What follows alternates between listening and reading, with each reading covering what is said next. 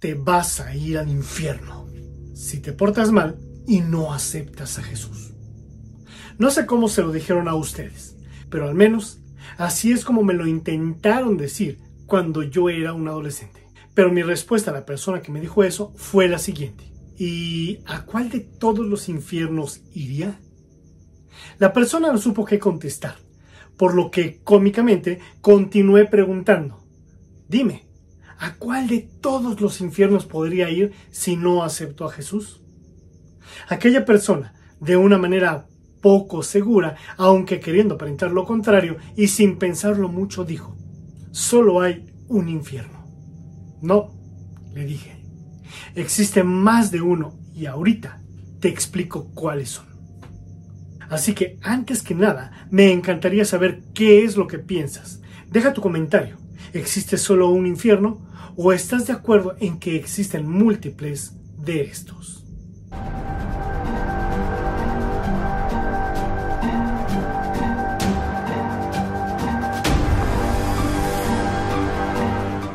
¿Qué tal amigos y buscadores de la verdad? Bienvenidos a una nueva emisión de El Verbo. Partamos ya hablando del infierno o infiernos.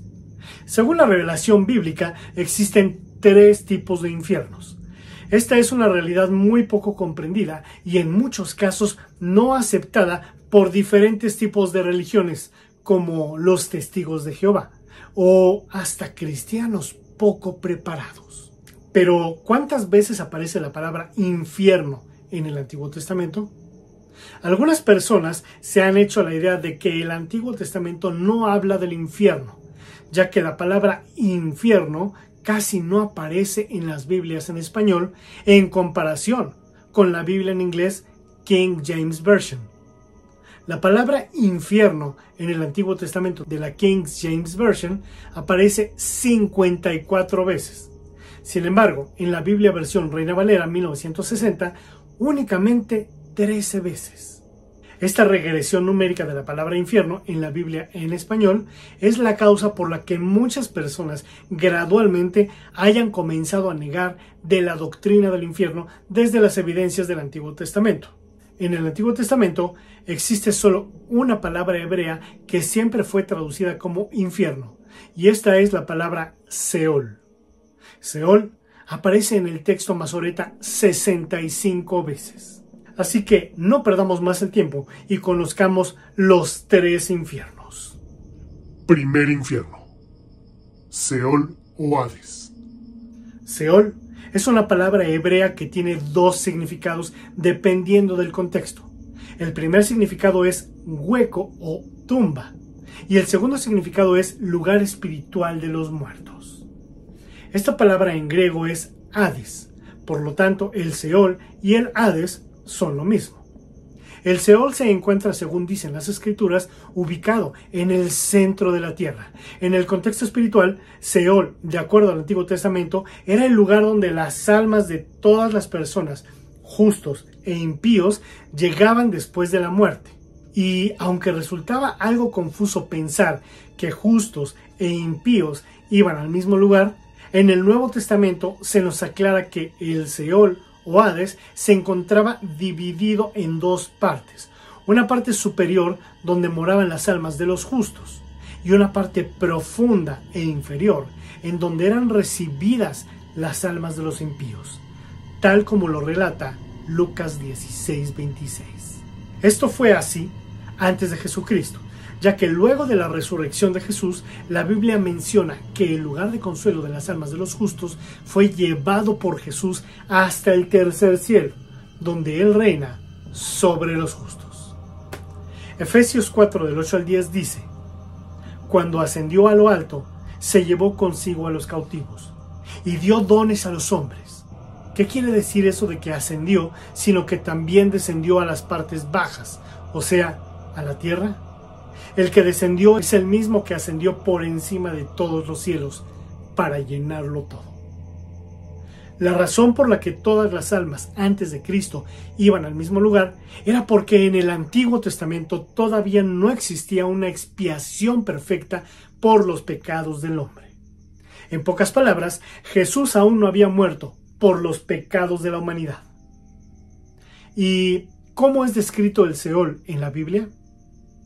La Biblia siempre habla del Seol como un lugar abajo de la tierra, donde impera el calor y la sequedad, tal como menciona Job 24:19. La sequía y el calor arrebatan las aguas de la nieve, así también el Seol a los pecadores. Los datos bíblicos muestran que el Seol se encontraba dividido en dos lugares, por lo tanto, el Seol tenía dos niveles. En el primer nivel, como dijimos, se encontraban los justos y en el lugar más profundo, los injustos. El lugar más profundo era un lugar tormentoso. Esta era una realidad que los antiguos hombres de la Biblia conocían muy bien. Por ejemplo, el rey David en el Salmo 86.13 declaró que va a terminar en el Seol como todos los demás. Sin embargo, confesó que Dios lo ha liberado no del Seol, sino de lo más profundo del Seol, es decir, del lugar de tormento. También el rey David declaró que los malvados, después de morir físicamente, descenderían vivos, refiriéndose a sus espíritus, al Seol. Salmo 55:15 dice, que la muerte les sorprenda, desciendan vivos al Seol, porque hay maldades en sus moradas, en medio de ellos. Por otro lado, la promesa de que las almas de los justos únicamente habitarían en el Seol de manera temporal lo podemos hallar en las Escrituras. Salmos 16 de 9 al 10 dice, Se alegró por tanto mi corazón y se gozó mi alma. Mi carne también reposará confiadamente, porque no dejarás mi alma en el Seol, ni permitirás que tu santo vea corrupción. Como hemos dicho antes, Hades es la palabra griega traducida en la Septuaginta derivada de la palabra hebrea Seol. Entonces la palabra Hades la encontramos totalmente en el Nuevo Testamento, escrito en griego. La narración de Lázaro y el rico, contada por Jesús en Lucas 16-19, menciona que ambos, justo e injusto, luego de morir y salir del cuerpo, fueron en espíritu hacia el Hades o Seol. Aquí podemos notar, por medio del relato de Jesús, los dos niveles que el Hades o Seol tenía. Pero cabe recordar que el hombre rico se encontraba en la parte más profunda, en el lugar de castigo y tormentos. Lucas nos narra en el 16:23 de su Evangelio lo siguiente.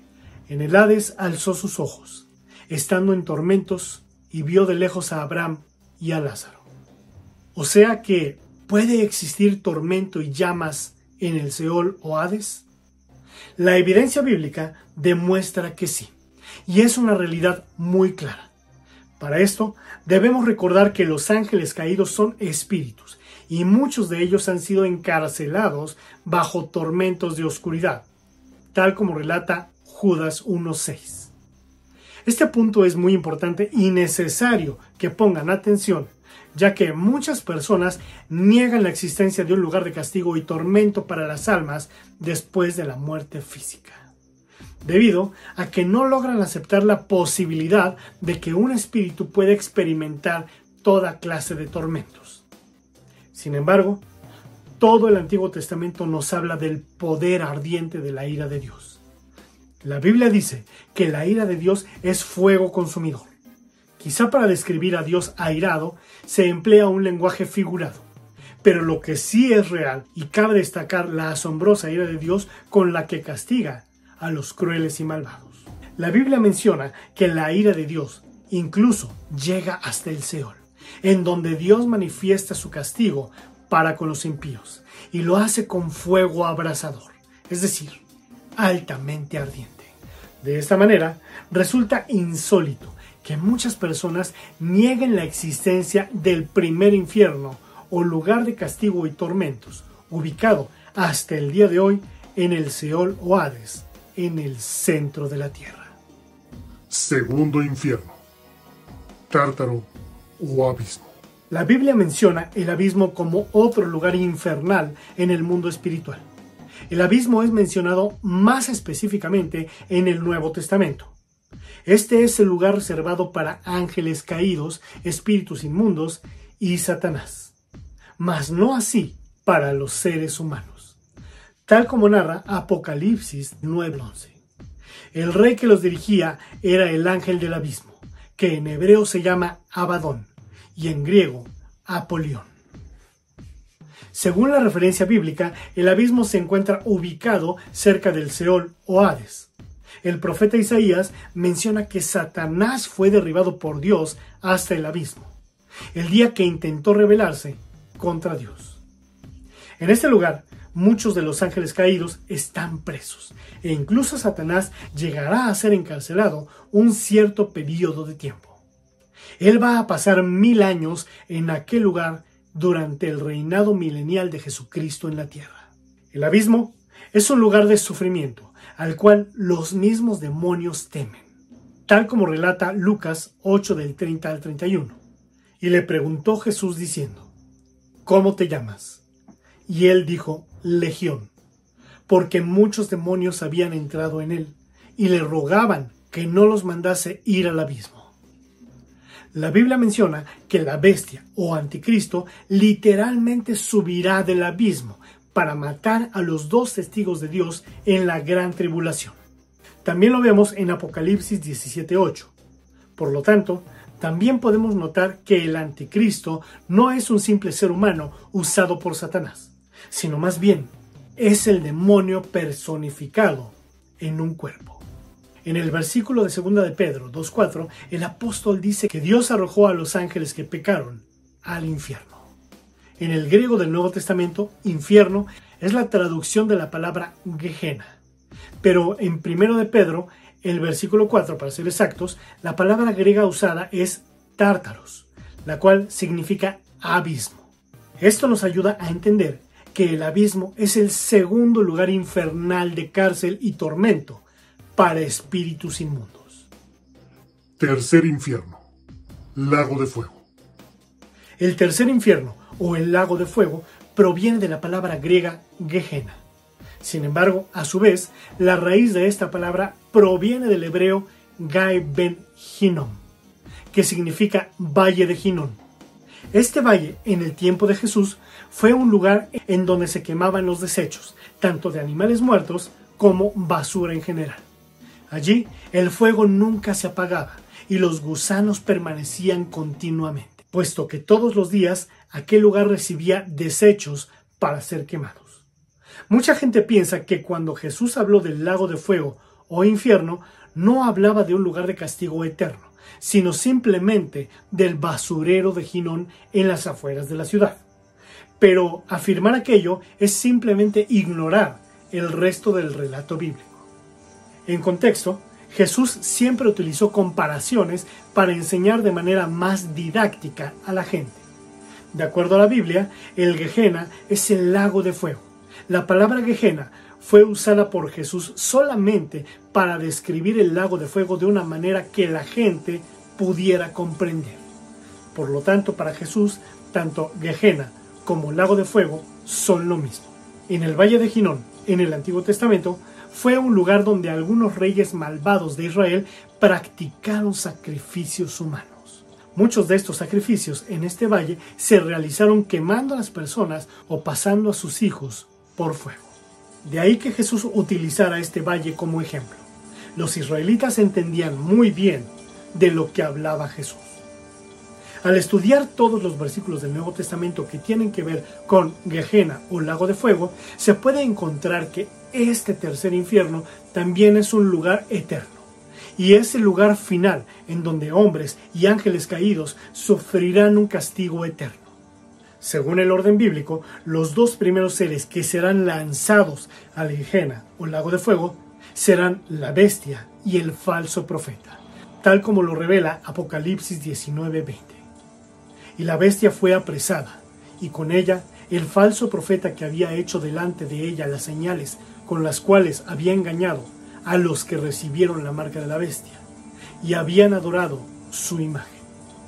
Estos dos fueron lanzados vivos dentro de un lago de fuego que arde con azufre. Pero para que los seres humanos tengan la desdicha de ser enviados al lago de fuego, es preciso que antes ocurra la segunda resurrección de los muertos. Esto lo enseña la Biblia aún desde el Antiguo Testamento. En el libro de Daniel 12.2 vemos que dice, y muchos de los que duermen en el polvo de la tierra serán despertados, unos para vida eterna y otros para vergüenza y confusión perpetua. Para que pueda darse aquel acontecimiento, es preciso que ocurra antes un gran juicio de todos los impíos que murieron en condecoración. Apocalipsis 20, 11, 12, 13 y 15 dice, y vi un gran trono blanco, y al que estaba sentado en él, de delante del cual huyeron la tierra y el cielo, y ningún lugar se encontró para ellos. Y vi a los muertos, grandes y pequeños, de pie ante Dios. Y los libros fueron abiertos, y otro libro fue abierto, el cual es el libro de la vida. Y fueron juzgados los muertos por las cosas que estaban escritas en los libros, según sus obras. Y el mar entregó los muertos que había en él, y la muerte y el Hades entregaron los muertos que había en ellos, y fueron juzgados cada uno según sus obras. Y el que no se halló inscrito en el libro de la vida fue lanzado al lago de fuego. Como conclusión, ahora sabemos que bíblicamente existen tres tipos de infierno o lugares de tormento. El Seol o Hades, el Tártaros o el abismo, y el Gehenna o lago de fuego. También podemos concluir que estos tres lugares infernales son eternos, debido a que la Biblia enseña que el Seol e incluido el abismo también serán lanzados al lago de fuego. Así lo revela Apocalipsis 20:14. Y la muerte y el Hades fueron lanzados al lago de fuego.